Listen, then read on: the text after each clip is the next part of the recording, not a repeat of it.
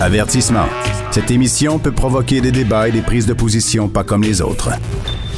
Vous écoutez Sophie Durocher. On entend souvent parler de dépression postpartum, mais on se rend pas compte à quel point ça peut être grave. Ça peut même mener parfois à des psychoses, vraiment à des idées, euh, des idées sombres, des idées euh, euh, vraiment terribles, des idées noires. C'est pour ça que le documentaire Maman, pourquoi tu pleures est un documentaire important. Ça va être diffusé à Canal Vie le 26 janvier à 19h. Et l'animatrice de ce documentaire-là est celle qui a eu aussi l'idée de faire le documentaire. C'est la comédienne et animatrice qu'on adore, qu'on aime beaucoup, Jessica Barker, qui est au bout de la ligne. Bonjour Jessica. Allô Sophie. Écoute, j'ai noté euh, pendant que je regardais le documentaire des mots comme enfer, euh, prison, euh, tentative de, de, suicide.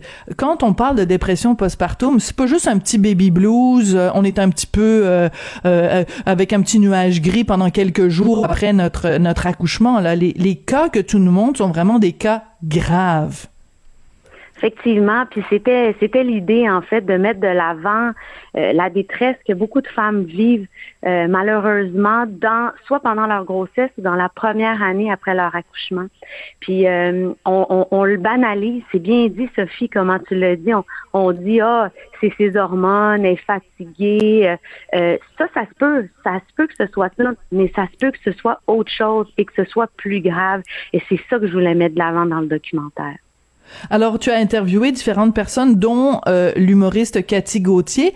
Euh, D'ailleurs, c'est lors d'un d'un balado ici à Cube. Devine qui, oui, devine qui vient souper, qu'elle avait parlé pour la première fois publiquement du fait qu'elle faisait, qu'elle avait eu une dépression postpartum. Donc, c'était très courageux de sa part d'en parler. Elle témoigne dans ton documentaire. On va en écouter un petit extrait. La dépression, ça saigne pas. Si du jour au lendemain, là, tu te mettais à saigner des yeux, le monde prendrait ça au sérieux. La dépression postpartum, c'est beaucoup associé à un cliché de la mère qui veut lancer son enfant par la fenêtre. Comment je peux passer de je prends juste une multivitamine à j'ai accouché puis j'ai une pharmacopée incroyable. Ça a été ça tout le long. J'ai été déclarée en état pré-psychotique et là, c'est une descente aux enfers. La descente aux enfers. Donc, je disais tout à l'heure, là, c'est comparé à une prison. Il y a des chiffres quand même qui sont euh, importants, qui ressortent de ton documentaire. Une femme sur cinq euh, peut avoir des problèmes de santé mentale pendant ou après le- le- la grossesse. Une sur cinq, là, ça fait beaucoup. C'est énorme. C'est énorme, Sophie. Puis en fait, euh, je te dirais, là, euh, il y a des recherches effectivement qui sont faites en ce moment. C'est ce qu'on m'a euh, pistonné. Puis euh, avec euh, la COVID, puis la pandémie, ça, ça, ça explose parce que là, les mamans sont encore ouais, les mamans sont encore plus isolées, Sophie. Euh, il y a encore plus de détresse parce que je veux dire, déjà c'était difficile euh, de demander de l'aide dans un contexte normal, puis là on est dans une pandémie enfermée chez nous. Fait que tu sais, c'est c'est- c'est vraiment terrible et c'est pour ça que sais, c'est une des missions que je me donne euh, en parlant dans les médias, de, de dire aux femmes, euh, même si, si c'est, un, un parcours de combattante, il faut, il faut demander de l'aide. Puis je veux vraiment mettre de l'avant des ressources. En premier, je je veux parler de la ligne parents. On sous-estime à quel point ils peuvent être importants. Ils sont là pour vous aider, pour vous donner des cues. Il y a aussi dans le Grand Montréal le 211, c'est des ressources qui peuvent aider les femmes.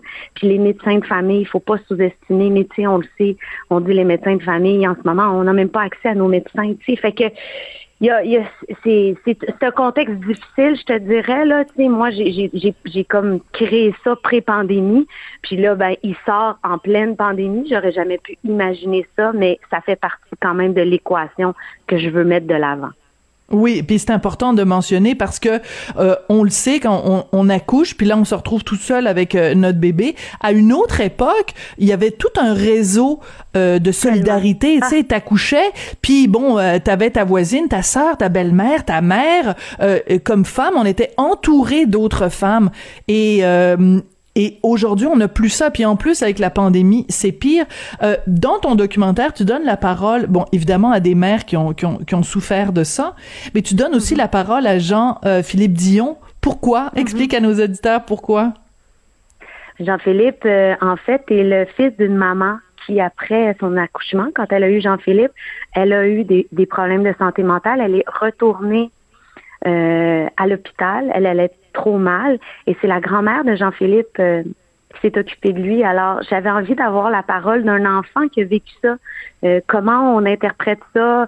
Euh, qu'est-ce qui s'est passé dans, dans sa tête, ses questions? Et euh, c'est très, très généreux de sa part. Jean-Philippe a été tellement généreux de parler de ça. C'est son intimité. C'est difficile de mettre de l'avant des, des périodes de souffrance comme ça, mais il l'a vraiment fait pour déstigmatiser puis alléger les femmes. Je trouve ça vraiment beau ce qu'il a fait.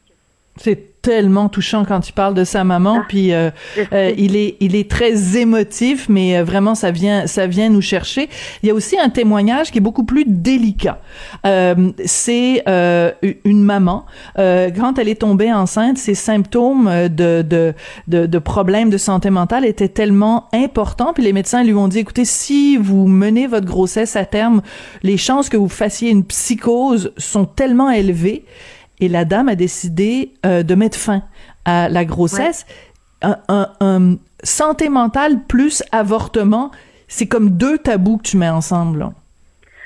Je sais, puis euh, je veux vraiment souligner la, force euh, de, de la, la Sarah Rodrigue qui parle de ça publiquement parce que c'est très difficile. Puis moi, quand je l'ai contactée, Sophie, la première chose que j'ai dit, j'ai dit, tu sais, Sarah, tu aurais eu un diagnostic de cancer.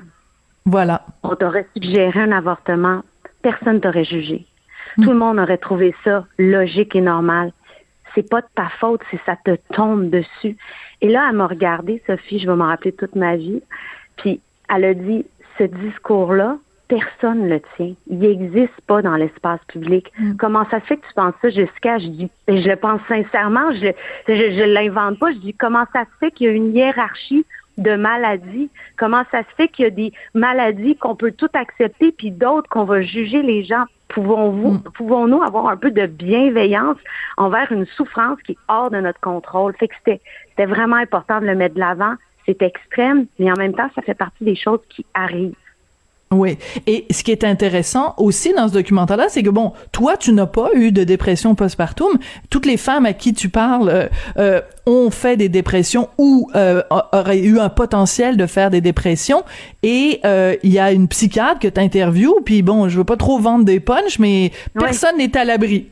personne n'est à l'abri de faire une dépression postpartum, même des grands spécialistes c'était très important aussi. C'est vraiment la parole de, mettre de l'avant que c'est complètement hors de notre contrôle et qu'il n'y a pas une solution et qu'il n'y a pas une façon. Il y a plein de monde qui me disent, ben là, c'est quoi qu'on peut faire? Qu'est-ce qu'on peut faire? Hey, la santé mentale, c'est multifactoriel. Il y a plein de raisons qui fait que ça tombe sur quelqu'un, que ça tombe sur quelqu'un d'autre.